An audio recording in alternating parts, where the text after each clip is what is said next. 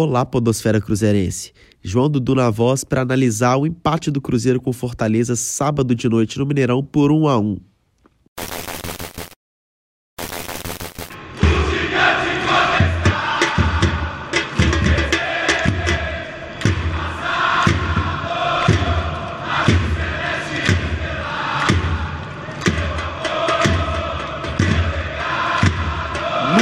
Nos subestime, somos gigantes. Antes de tudo, já segue o nosso canal no Spotify, segue também no SoundCloud, além de seguir as nossas redes sociais, no Instagram, no Twitter e no YouTube. Ativa o sininho também para receber as notificações dos novos conteúdos.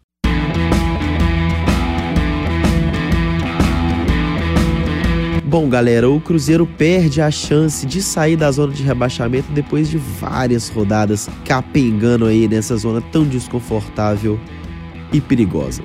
O Cruzeiro tinha a chance de fazer os três pontos, empatar a quantidade de pontos que o Fortaleza tinha para já afundar o time do Nordeste de uma vez na briga contra o rebaixamento e se distanciar mais dessa zona tão incômoda.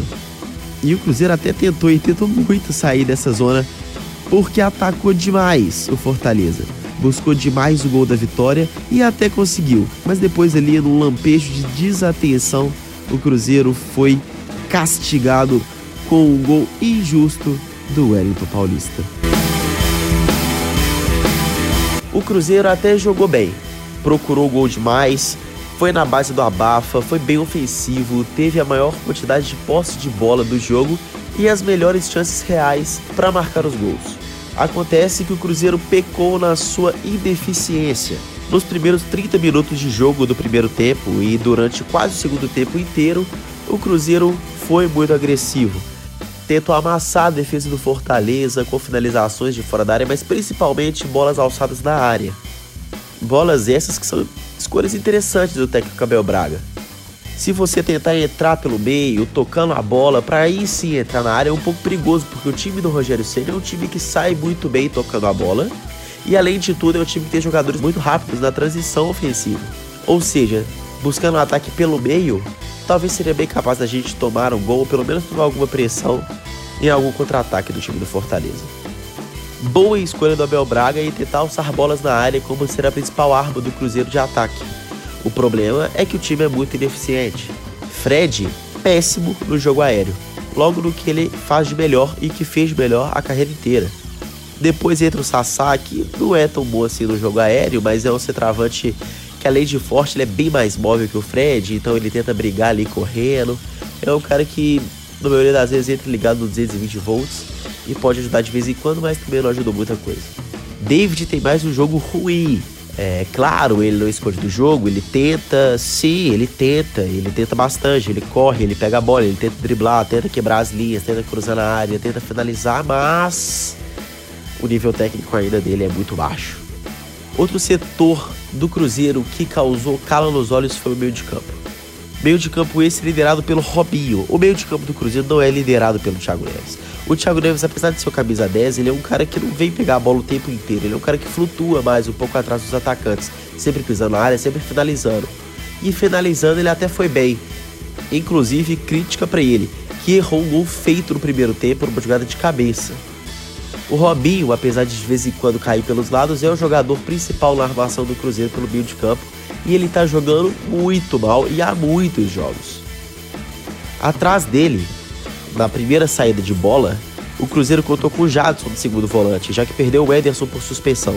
E o Jadson também foi muito mal. O Cruzeiro, na verdade, sentiu muita falta do Ederson porque ele é esse volante que esconde a bola no meio de campo, que tenta jogar distribuindo a bola na direita, na esquerda, também pisando na área, e o Jadson não foi esse cara. Quando eu falo que o Ederson é bom escondendo a bola, porque ele consegue utilizar o físico dele de uma maneira muito protetora, em que ele joga seguro quando ele tem a bola no pé. O Jadson é completamente o contrário. O Jadson parece que não tapa na bola para frente e não consegue alcançar nenhuma. É complicado. Menção honrosa a Orejuela, que além de ter marcado o gol, foi muito bem na partida e que é um lateral direito mil vezes melhor do que Edilson, que tem que sair do Cruzeiro para ontem. Além disso, o Cruzeiro teve a volta do Pedro Rocha, que já não tinha entrado alguns jogos para trás, ele estava vindo muito mal entrou, não fez nada demais também.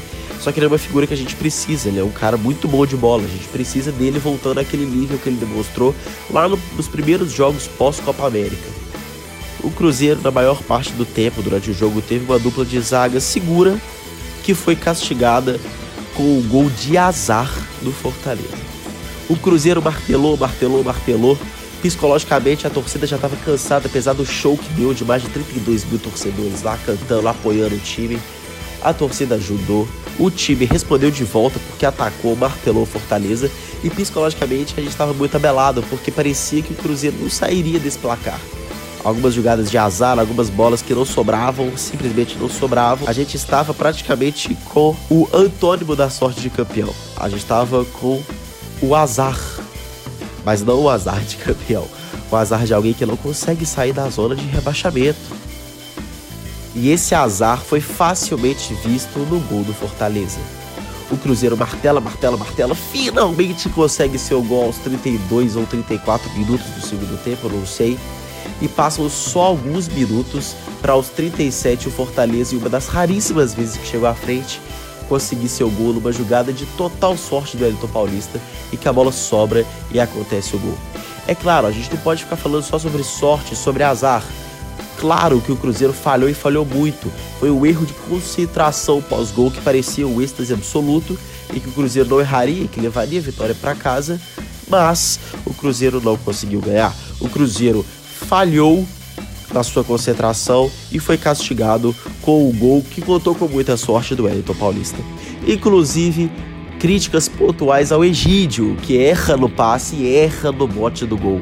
E além disso, já tinha errado um milhão de vezes durante o jogo. Não dá mais pro Egídio ser titular, gente. Vamos colocar o Dodô, Abel Braga. Vamos com o Dodô. Ah, mas o Dodô tá treinando mal? Porque, né, essa é a única explicação possível. Coloca o Rafael Santos da base, dá uma chance pro garoto. O Egídio dá mais, gente. Dá mais.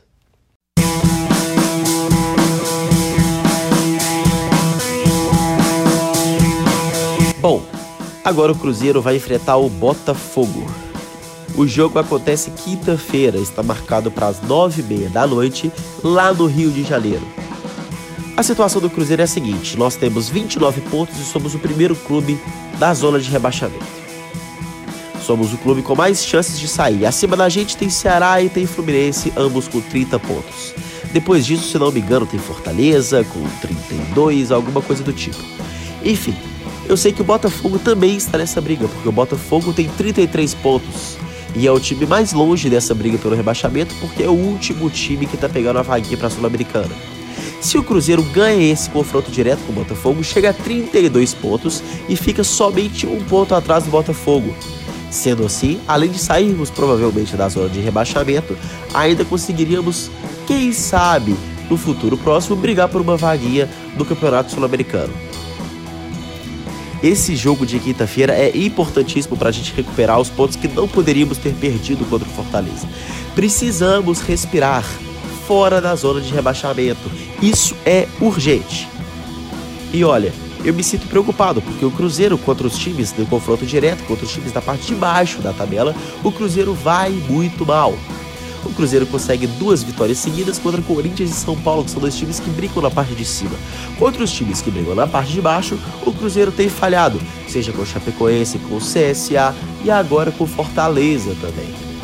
Em compensação, o Cruzeiro aparentemente joga melhor fora de casa do que dentro. Bizarro, né? Vamos esperar para ver como é que o Cruzeiro vai se portar. O Cruzeiro deve ir mais ou menos com a mesma postura que veio contra o jogo contra o Fortaleza. Vai vir para uma pressãozinha ali, pelo menos no começo do segundo tempo, porque vai precisar muito dessa vitória para recuperar esses pontinhos perdidos dentro de casa contra o Fortaleza.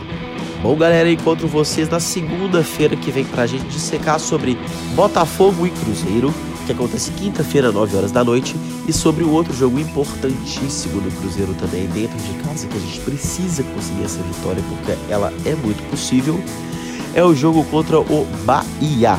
No domingo, 7 horas da noite, no Mineirão. Vamos lotar o Mineirão mais uma vez, vamos apoiar, porque o Cruzeiro precisa vencer esses dois jogos, tá? São dois jogos muito possíveis de vencer. O time do Botafogo vem numa decrescente horrorosa Desde que o Barroca saiu, e até antes do Barroca sair, o Botafogo já estava jogando muito mal. Continua jogando muito mal, então a gente pode e deve ganhar esses jogos. Contra o Bahia, o Bahia vem de uma decrescente também. O time do Roger estava muito bem, agora perde para o Inter dentro de casa, tomando três gols. Então o Cruzeiro vai precisar vencer esses dois jogos porque são muito possíveis e a gente precisa, gente, respirar fora da zona de rebaixamento. Zona de rebaixamento não é lugar de time gigante como o Cruzeiro. Um abraço e até lá!